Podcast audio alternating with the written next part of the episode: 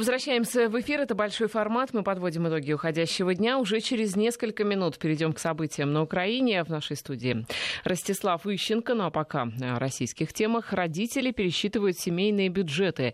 Предложение президента о новых выплатах при рождении первенцев и продлении программы материнского капитала поможет финансово поддержать многие семьи. Речь о ежемесячных пособиях вдобавок к тем, кто, что уже есть сейчас. Кроме того, родителям помогут с выплатой ипотеки. Часть процентов государство возьмет на себя. В итоге граждане смогут взять кредит по небывалой низкой ставке. Павел Анисимов подсчитывал, где, кто и какие прибавки сможет получить. Главный пункт новой демографической программы – пособие при рождении первого ребенка. С нового года государство начнет выплачивать семье в среднем по 10,5 тысяч рублей в месяц, до тех пор, пока ребенку не исполнится полтора года. Пособие получат не все, а лишь небогатые семьи, чей доход на человека, включая новорожденного, полтора прожиточных минимума и меньше. В разных регионах порог нуждаемости разный. Например, в Москве на ежемесячные выплаты на первенца сможет рассчитывать семья с доходом ниже 84 300 рублей. В Брянске, если мама и папа на двоих зарабатывают меньше 47 тысяч. Пособия тоже будут отличаться. В столице около 15 тысяч рублей в месяц, в Брянской области чуть больше 10 тысяч. По аналогичному расчету, в Ингушетии ежемесячные выплаты получат семьи, где общий доход не превышает 42 тысяч рублей. При этом пособие за первого ребенка составит 9200 рублей. По подсчетам правительства, всего выплаты смогут получить около 339 тысяч семей с низким достатком. Второй важный тезис – продление программы материнского капитала. В свое время эта мера серьезно помогла поднять рождаемость. Сегодня размер единовременной выплаты составляет 453 тысячи рублей. Президент предложил расширить программу до конца 2021 года и ввести дополнительные возможности использования мат-капитала. В частности, деньги с сертификата можно будет получать в виде ежемесячных выплат. Здесь будет действовать такой же подход, как при пособии на первого ребенка. При выплатах по 10,5 тысяч рублей в месяц, текущей суммы материнского капитала хватит более чем на 3,5 года. Важные изменения касаются льготной ипотеки для семей с детьми. Государство возьмет на себя часть процентов по жилищному кредиту. Семьи, в которых в ближайшие пять лет появится второй и третий ребенок, будут выплачивать только 6% годовых. Все, что сверху этой ставки, погасят за госсчет. Например, родители берут на покупку квартиры 3 миллиона рублей на 5 лет под 10,5% годовых. Сейчас это средняя ставка. Платеж составляет 64 500 рублей в месяц. По новым условиям с оплатой доли в 4,5% поможет государство, а семье останутся 6%. В деньгах получается так. Заемщики платят 60 тысяч рублей в месяц, а 4,5 тысячи банку компенсирует государство.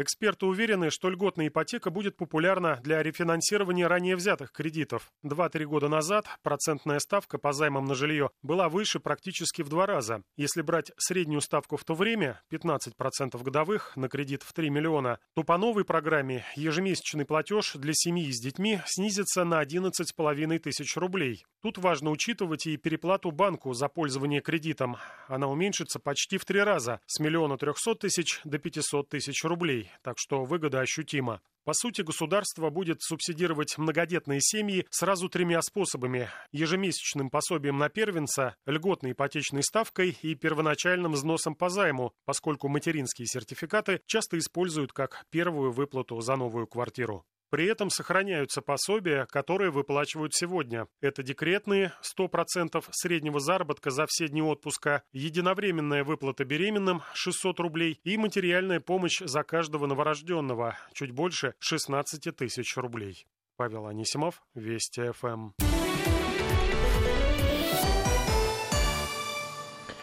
ЧП в Липецке. Там семеро учеников 49-й городской школы направлены на обследование после того, как им стало плохо от прослушивания звуковых приложений на телефонах во время перемены.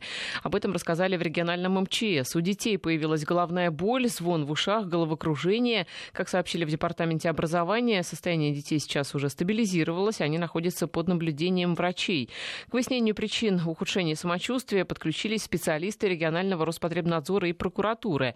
Я напомню, что ранее был похожий похожий случай тоже в Липецкой области 24 ноября, когда 28 учеников пятых классов были госпитализированы с подозрением на пищевое отравление. Врачи их обследовали, но ничего подозрительного не нашли. Следователи назначили экспертизы. Будут исследованы мобильные телефоны. Разные версии произошедшего нашей радиостанции прокомментировала уполномоченный по правам ребенка в Липецкой области Людмила Куракова.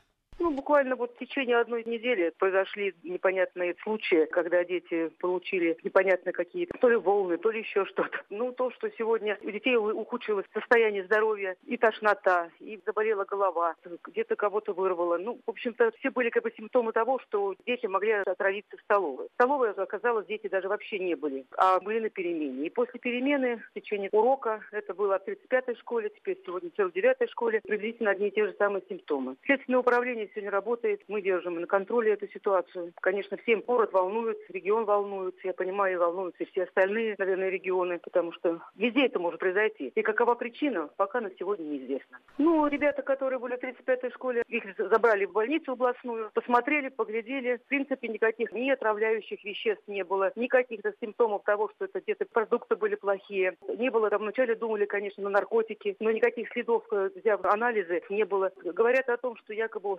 какие-то ультра лучи или звуки. Ну, это надо сегодня доказать. По крайней мере, на сегодняшний момент. Очень много я вот сейчас слушаю, смотрю, там специалисты, которые высказываются. Многие говорят, что от этого не может быть такие серьезные последствия. Поэтому сегодня разбираемся. Наверное, надо специалистов привлекать более высокого класса, какая-то технология. Хотя есть и другие версии, в том числе Звучит версия где-то, кто-то уже сказал про группу смерти, что тоже какое-то дают, как что-то нужно сделать, показать себя, насколько на что не готовы. Ну, это, я думаю, что, по крайней мере, мы это тоже не заметили, и наши следственные органы тоже пока такую информацию не выдают. Ну, а что касается следующего момента, ну, какая-то симуляция. И об этом ведут разговоры, потому что могли симулировать, так как ничего нет, никаких последствий, никаких вредных веществ. Вот. Ну и многие говорят о том, что от программ, которые дети взяли, нигде ни у кого таких последствий не было. Конечно, когда болит голова, когда рвота и так далее, то есть понятно, что это не совсем нормальная ситуация. Поэтому будем смотреть задачи сегодня выявить причину пока не проведем экспертизу, пока не выясним источник и причина в чем, значит, мы сегодня пока мы ничего сказать не можем. То есть нужно время. Уполномоченная по правам ребенка в Липецкой области Людмила Куракова. Я напомню, что э, когда приехала скорая, то дети жаловались на тошноту и головную боль. Э, прибывшие на место врачи диагностировали у них повышение артериального давления. Вот по последней информации, как сообщают в Департаменте образования, состояние детей э, стабилизировалось, они находятся под наблюдением врачей и пройдут полное обследование. Вести ФМ. Первые о главном. Но сейчас э, у нас э, большой разговор э, про Украину, об Украине. В студии Ростислав Ищенко. Ростислав, здравствуйте. Добрый день. Наш киевский корреспондент Владимир Синельников на связи со студией. Владимир, вас тоже приветствую. Добрый вечер. Ну что, давайте с Минских соглашений, с неожиданных заявлений, которые звучат с разных сторон. Вот, в частности, Арсен Аваков практически заявил о том, что этот формат уже не рабочий, причем альтернативного формата он не предлагает. Более того, а, Курт Волкер, это спецпредставитель Госдепартамента США по Украине, в интервью а, прессе также сообщил, что а, шаг назад, это, так он прокомментировал встречу с Владиславом Сурковым, причем вину за отказ откат от э, переговоров дипломата возлагает э, на э, Россию. Подробностей таких вот каких-то обстоятельных нет, но вот такие звучат интересные заявления. Ростислав, что думаете? Ну, а что тут э, особенно что думать? тут думать? Да, значит, Аваков, в общем-то, представляет э, Народный фронт, или вернее Народный фронт скорее уже представляет Авакова. Да, он занимает достаточно радикальную позицию, причем не первый день и не первый год занимает достаточно радикальную позицию. То есть они, в отличие от Порошенко, который имитировал миротворца, значит, они изначально э, заявляли, требовали сказать, более активных боевых действий. Тот же самый Турчинов рассказывал о том, как он отдавал приказы стрелять э, в Крыму. Да? Значит, тот же Яценюк э, значит, активно рассказывал о том, что надо, необходимо перевести войну с Россией в нормальный формат из гибридного. Значит, ну, то же самое сейчас практически говорит Аваков по отношению, в отношении Донбасса. Значит, кроме того, поскольку в Киеве идет внутренняя борьба, то понятно, что обе стороны радикализируются, потому что мы неоднократно говорили о том, что единственный силовой ресурс и у тех, и у других это радикалы. Следовательно, если вы хотите, чтобы радикалы вас поддерживали, то вы должны занимать более радикальную позицию. И чем более радикальную позицию вы займете, тем больше вы, кстати, вроде бы как востребованы. И опять-таки, учитывая, что все альтернативные точки зрения, все альтернативные политические силы, которые выступали с другими точками зрения, зачищены, да, то э, весь, кстати, украинский политический спектр состоит э, из людей, которые э, предлагают так или иначе значит, э, возвращать Донбасс в унитарное украинское государство. Только, допустим, представители оппозиционного блока говорят, что надо вообще прекратить стрелять, мы поедем договоримся, они сами вернутся. Значит, Порошенко говорит, что надо продолжать то же самое.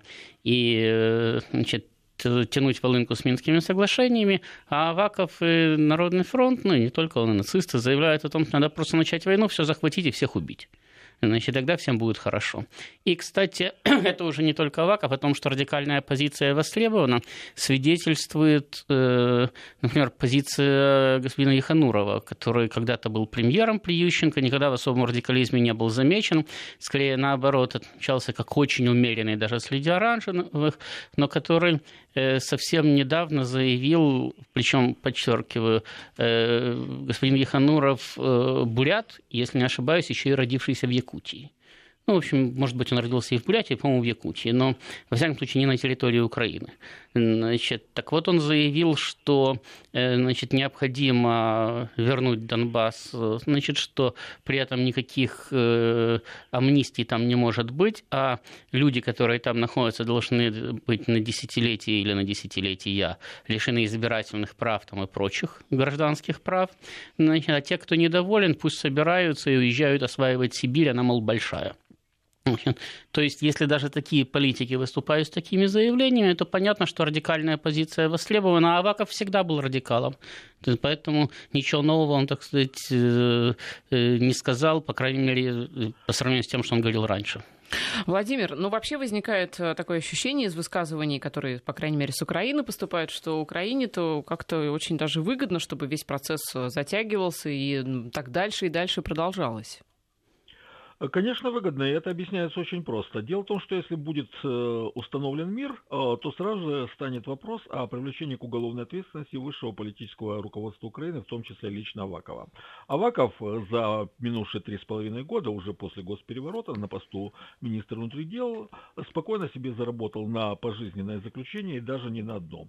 Уже одного того факта, что он создавал незаконное вооруженное формирование, с точки зрения украинского законодательства добровольческие батальоны являются незаконными вооруженными формированиями и использовал их против мирного населения, уже этого одного достаточно для того, чтобы он получил пожизненный срок, поскольку он несет ответственность за те все, как соучастник за все эти преступления, которые совершили так называемые добровольцы. Не, Поэтому Владимир, как Аваков, организатор, не как соучастник. Ор, э, э, ну, организатор тоже является соучастником в понятии... Но организатор преступ... получает больше, да. чем соучастник. Организатор ну, да. это посильнее. Ну да, это посильнее, да. Он виновен более, чем кто бы то ни было из них. Совершенно верно. А, так вот, э, у него есть личный кровный интерес. Аваков исходит из того принципа, который сформулировал еще Юлий Цезарь, победителей не судят. То есть для него нужна победа для того, чтобы избежать уголовного наказания, потому что любой вариант примирения с Донбассом лично для него означает пожизненный срок с конфискацией имущества.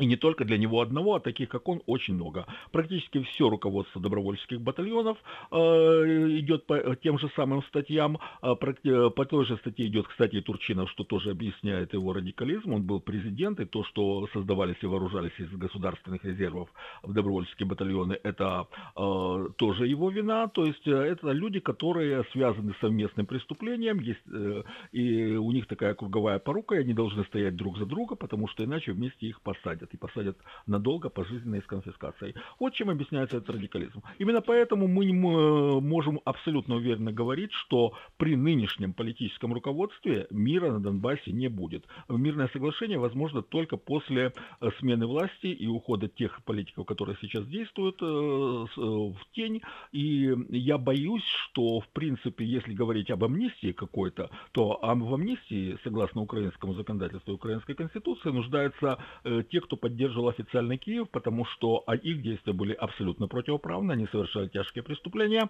тогда как э, Донецк и Луганск, они всего лишь использовали свое законное право на самооборону против незаконных вооруженных формирований и против противоправных действий власти. То есть они как раз с точки зрения украинского законодательства абсолютно невиновные. Поэтому мира на Украине не будет при этой власти. Тут еще обращать на себя один важный момент. Дело в том, что Киев сейчас политически полностью вышел из-под влияния Европейского Союза. У него сейчас э, единственный господин это Соединенные Штаты. И Минские соглашения, которые, в которых заинтересованы были в свое время Германия и Франция, ему просто не интересны, потому что для него важна позиция Соединенных Штатов. Мы видим, что Соединенные Штаты поддерживают э, официальный Киев политически, э, в какой-то мере вооружениями, предоставляя военную технику из своих резервов, устаревшую, но в принципе ее еще можно использовать. Э, поэтому пока Соединенные Штаты, последний покровитель официального Киева, их поддерживает, они могут занимать такую позицию. И тут еще следует отметить, что Украина все более и более превращается в одиозную э, диктатуру латиноамериканского типа,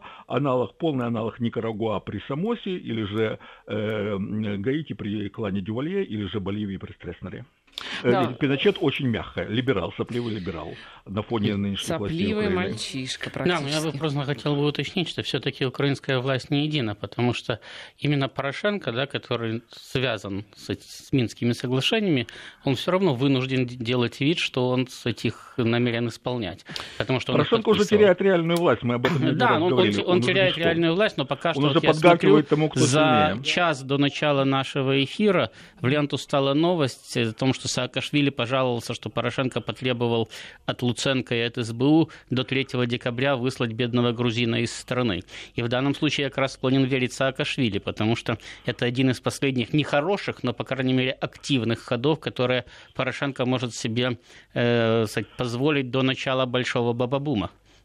Да, вот, кстати, я хотела Владимира уточнить. Э, Владимир говорил о том, что э, только смена власти э, поможет как-то по-другому да, Украине посмотреть на Минские соглашения, но ведь под Минскими соглашениями стоит подпись Порошенко. Как с этим быть? Ну и что? Вот были такие Женевские соглашения, подписанные 17 апреля 2014 года. О них вообще уже никто не вспоминает, они не были выполнены. Ну, просто, Ольга, просто Владимир оптимист, потому что на самом деле Украине уже и смена власти не поможет.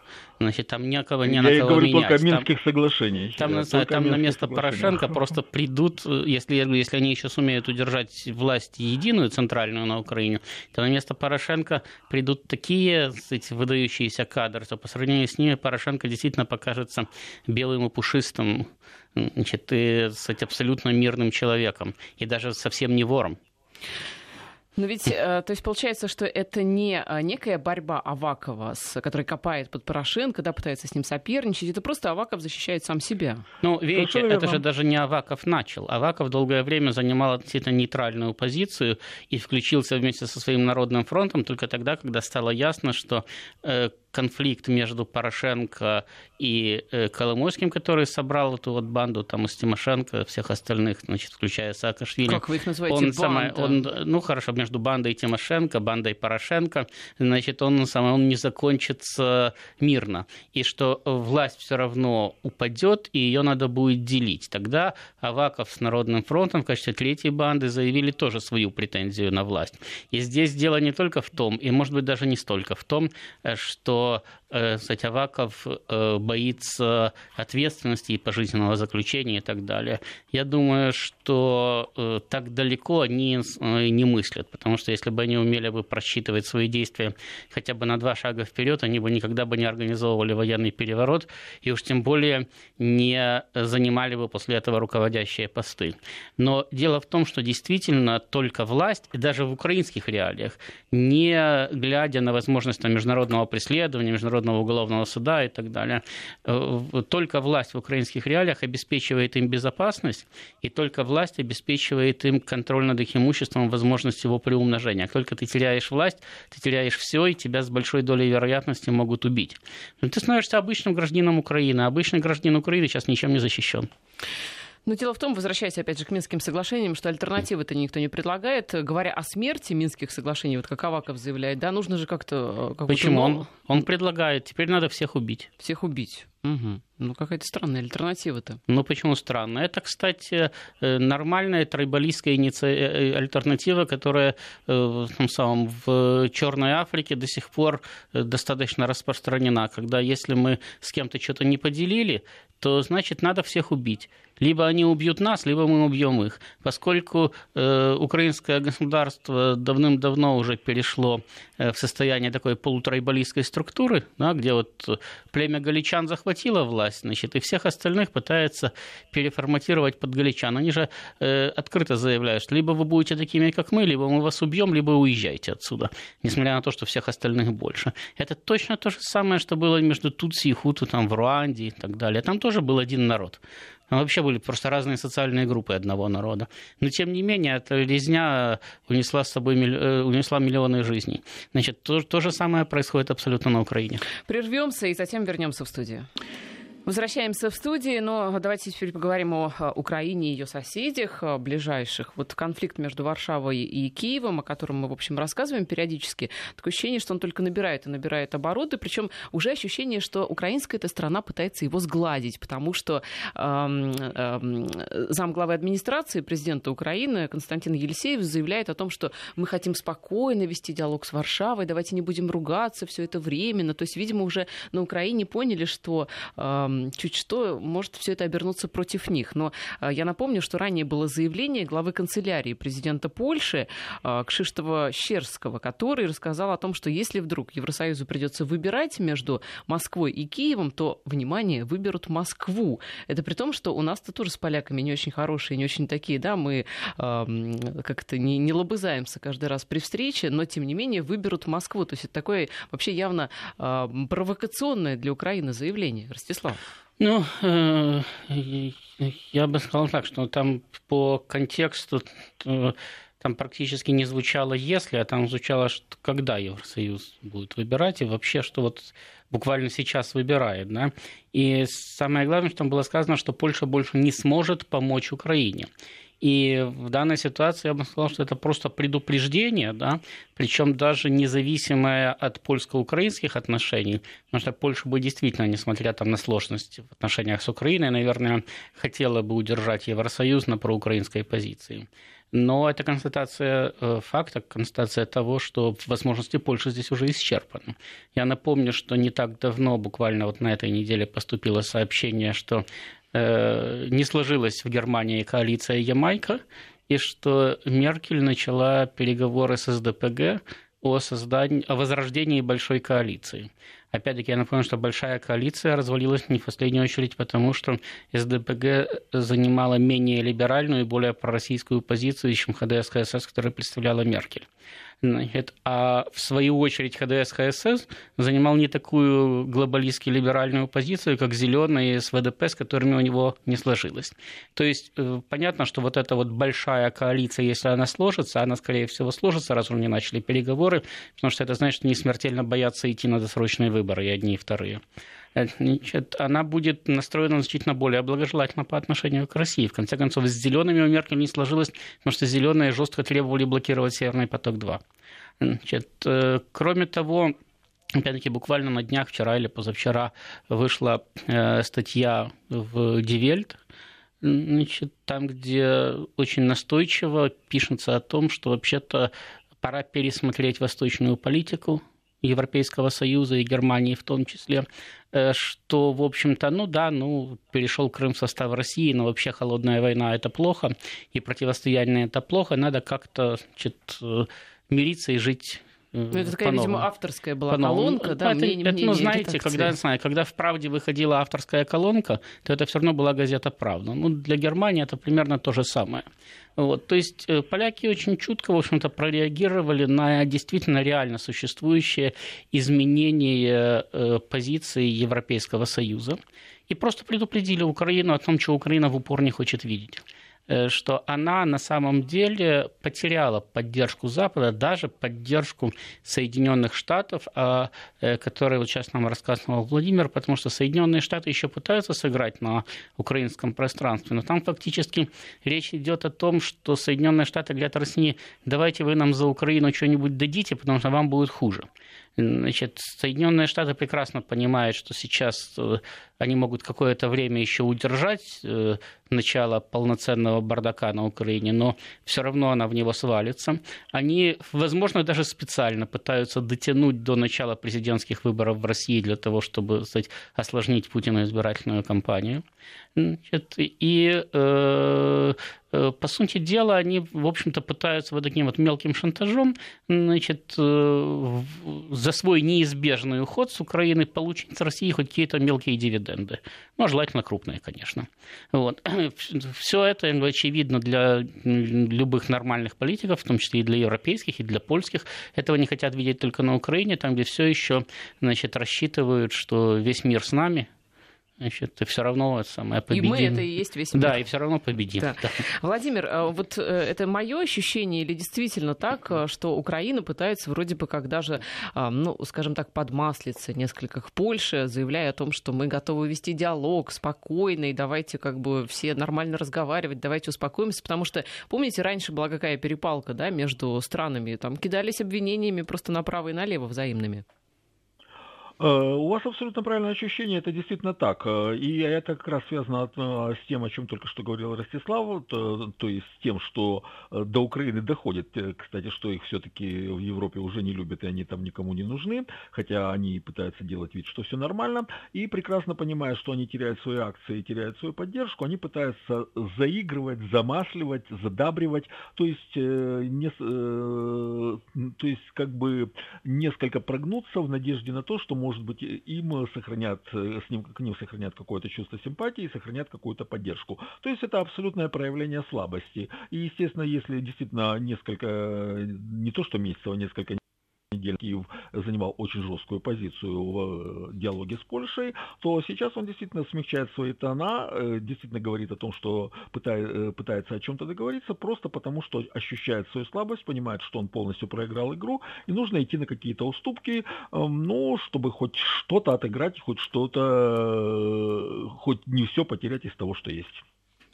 Да, вот нам пишут э, по поводу, э, ну, вообще нам много, конечно, по поводу чего пишут, э, но вот, э, да, э, просто несколько, ну, скажем так, э, на разные темы, даже не знаю, вот, э, ну, вот, например, Порошенко, как умирающий лебедь, э, все никак не уйдет. Мы уже говорили, что он, э, он умрет, да, вот как этот самый лебедь, э, там, в балете, не в балете, но уйдет он в самое, э, видимо, уже вынесут, скорее всего.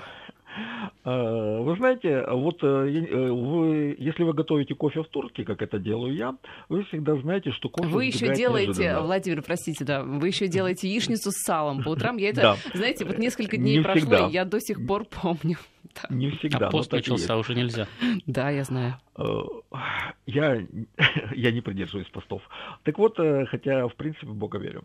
А, так вот, э, когда вы готовите кофе в турке, вы всегда знаете, что кофе сбегает неожиданно. Вот шапка поднимается, вы знаете, что вот, вот этот момент произойдет, произойдет. Но это всегда происходит абсолютно неожиданно. Вот раздался телефонный звонок, вы голову повернули, и именно в тот момент кофе убежал. Это точно так же с уходом Порошенко. Вот это все зреет, зреет, зреет, зреет, но произойдет это абсолютно неожиданно. Ну, неожиданно, прежде всего, для Порошенко, для всех-то это, в общем-то, ожидаемый уже процесс, мне кажется, для всех вокруг, ну, в том числе для Нет, Авакова. ну, послушайте, что имеет в виду Владимир? Ну, Конкретный все, момент да, неожиданно. Все, все знают, что человек умрет, да, но все равно да. обычно смерть бывает неожиданной. Ну, но вот, так, вот так вот и здесь. Сделать. Все, да. все знают и видят неизбежное уже, да? Значит, э, там, три года назад э, практически никто там не верил в то, что э, Порошенко сметут, Украина развалится. А сейчас в это уже почти все верят, значит, за редким исключением. Но, это самое, но тем не менее, это может случиться завтра, а может случиться 28 февраля следующего года там, или марта. Значит, поэтому в этом отношении Владимир говорит, что это все происходит неожиданно. Ну, понимаете, Януковича тоже смели неожиданно. Значит, все к этому шло, было понятно, что его сметут и так далее. Но именно 18-19 февраля Беркут начал наступление на Майдан и практически его зачистил. А 20 февраля Януковича неожиданно смели. Совершенно да, верно. Это произойдет абсолютно неожиданно. Неожиданно То есть политика. конкретный момент будет неожиданный, хотя закономерность совершенно очевидна. Ну что, еще одна история. Культурные войны, а, не только такие вот а, информационные и в прямом смысле войны. Федор Добронравов, российский актер. Его признали, во-первых, угрозой для нас безопасности Украины. Во-вторых, а, собирались на Украине запретить сериал «Сваты», но вроде бы сначала ну, назвали Нет, уже запретили. Вот только что буквально в течение последнего получаса А вроде бы уже ведь заявили, что э, подумают, что Уже видно, подумали и запретили. Подумали Просто эта информация еще не дошла, но где-то около часа назад пришла информация о том, что запретили.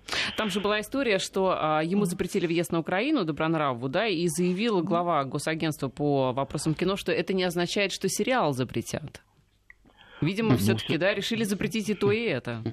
Совершенно верно. Что за культурную угрозу видит во всем этом Ростислав Украинцев? Мы об этом тоже когда-то говорили, правда, давно, наверное, уже с год назад. Значит, э, дело в том, что деятели украинской культуры, так же, как и украинские политики, э, к сожалению, несостоятельны в режиме свободной конкуренции. То есть они просто проигрывают. И, кстати, проигрывают не в последнюю очередь потому, что они подчеркивают свой украинизм. Вы понимаете, э, допустим, Пушкин велик не потому, что он русский поэт, а потому что он поэт, признанный всем миром. И Шекспир велик не потому, что он британский драматург, а потому что его читают во всем мире.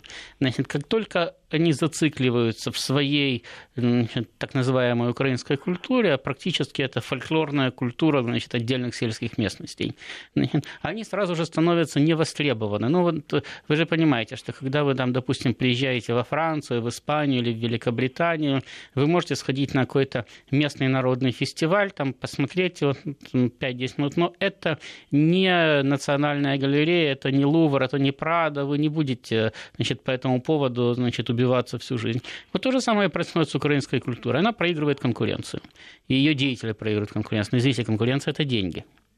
Значит, э, если ты не можешь даже на своей территории значит, конкурировать, то тебе необходимо запрещать иностранных артистов, иностранные книги, значит, иностранные песни, иностранные фильмы и так Подождите, далее. сериал-то «Сваты», кстати, э, это продукция украинской студии. Вы снимали на территории Украины? Вообще смешно. Э, да, снимали-то его на территории Украины, но, опять-таки, снимали-то его российские продюсеры, с российскими актерами. С российскими Какой актерами. Кошмар. А снимали его там, потому что там дешевле. У Опять-таки, нас... потому что они проигрывают конкуренцию, они дешевые. Погода у нас и продолжим. Возвращаемся в эфир, ну, чтобы про культурные войны, да, давайте закончим, Да, мы э, коротко закончим. Так вот, я говорил, что раз они проигрывают конкуренцию, то э, защитить свою территорию, да, э, свою корову, которую они доят, они могут только путем запретов. Если никого не пускать, чужие книги не печатать, чужие фильмы не показывать, то, как они считают, волей-неволей, а придется читать, покупать их – а следовательно, деньги пойдут им. Вот и все. То есть здесь ничего, кроме меркантильного ансала, нету, потому что сейчас они это мотивируют тем, что, видите ли, мы воюем с Россией, поэтому как же к нам на нашу территорию будет попадать продукция страны-агрессора? Э, хоть газ попадает, и ничего не, не возмущается. Э, за транзит пытаются денег даже побольше заработать. Значит, э, но дело в том, что вот это вот вытеснение именно русского продукта, да, оно началось на Украине Украине с первых же дней независимости. То есть оно никак не было связано с украинско-российскими отношениями, оно было связано чисто с меркантильными интересами. Значит, и э, это вполне понятно, потому что по-другому они зарабатывать, просто зарабатывать они не могут. Но интерес это интересами, просто когда мы говорим об украинской культуре, вот так вот громко, мы должны назвать каких-то представителей ярких украинской культуры, которые способны зарабатывать, да, способны конкурировать. Ну, дело в том, что, я знаю, что Э, представители сознательного украинства вам назовут самое, кучу представителей, которые в их представлении способны конкурировать. Хотя на самом деле, кроме нескольких музыкантов и певцов, да, из которых они половину тоже считают сепарами, потому что они работают в основном на, на российскую аудиторию, э, среди писателей там в состоянии был зарабатывать и жить своим писательским трудом только Бузина, но он никак не был украинским писателем. То есть он жил на Украине, он был гражданином Украины, но как писатель они его своим не признавали. Но из поп-культуры мне только океан Эльзы приходит на самом деле в голову, потому что, ну, действительно, это а, группа, которая поет вот на украинском языке, потому что считать украинской культурой, я думаю, правомочно Ну вот я вам, вот... я вам скажу так, что э, они часто любят приводить в качестве великих, известных всему миру э, украинских писателей Андруховича и Забушка. При этом я ни разу не встречался ни с одним сознательным украинцем, который бы привел бы этот пример, а потом бы заявил бы, что он их читал. То есть фамилии они их знают, и даже знают, что это писатели. Но книги они их не покупали и не читали. Значит, то есть этих авторов не читают даже у себя на родине, потому что у себя на родине, я же подчеркиваю, у себя на родине они проигрывают э, конкуренцию. И поэтому они, поэтому они требуют запретов. Точно так же украинские издатели требуют запрета на ввоз российской издательской продукции. Причем неважно, что вы будете издавать. Можете хоть Шевченко печатать и вагонами завозить на Украину. Они все равно будут требовать запрета, потому что э, украинская, э, российская продукция более качественная и стоит дешевле. И, соответственно, выигрывает конкуренцию украинской продукции. По поводу дешевле, вы знаете, я думаю, это очень дешевый дихлофос. Э, по поводу дешевых путей вообще. Вот э, Украина действительно идет по пути э, дешевых путей. В частности, один из депутатов предложил с помощью дихлофоса травить жителей Донбасса. Ну, хм. яки тараканов, видимо. Мне все равно, что там в Луганске, пишет этот украинский депутат, я не интересуюсь жизнью тараканов, даже когда миллион их родится на моей кухне. Это не будет означать, что кухня будет принадлежать им. Никаких статусов и спецрежимов для для тараканов, только дихлофос и много дихлофоса. Как вам? Ну так, э, это то, то, ровно то, с чего мы э, начали беседу, да. То есть это Аваков номер два, только не, такой влиятельный, как Аваков. Да? То есть происходит радикализация. Люди понимают, сказать, политики понимают, на что есть запрос, то есть что может позволить ему держаться у власти или сделать заявку на власть и так далее, и выступают соответствующими заявлениями. Для меня заявления там Авакова или Рыбчинского, они э, даже не являются настолько показательными, да, потому что они это говорили практически всегда. Насколько показательным для меня является заявление Еханурова. Еще раз повторяю, что человек, который никогда не был замечен ни в каком радикальном национализме, значит, э, ну вот, понимаете, есть, самое, был, вернее, есть на Украине этот афганский таджик, да, Мустафа Наем, украинский националист. Есть бакинский армянин Аваков, украинский националист. Есть э, грузинский грузин Саакашвили, украинский националист. Значит, но вот э, Бурят Ехануров значит, в украинском национализме, таком уж радикальном, э, замечен не был. Скорее, его действительно можно было назвать таким значит, территориальным патриотом. Я вот здесь живу, и поэтому значит, в меру своего понимания я борюсь за интересы этого государства. А э, сейчас у него выступление радикально националистское, я бы даже сказал, нацистское значит, когда он просто требует провести этническую чистку, потому что, видите ли, эти люди ему не нравятся, у них взгляд на жизнь с ним не совпадает. Э, так вот, это как раз это свидетельство э, того, что противостояние Украине входит в решающую стадию, что разрешаться оно будет кроваво, и что э, сколько бы там ни говорили, что вот сейчас там украинская власть при поддержке Соединенных Штатов собирается зачистить проклятых бандеровцев там и так далее. Наоборот, проклятые бандеровцы собираются зачистить украинскую власть.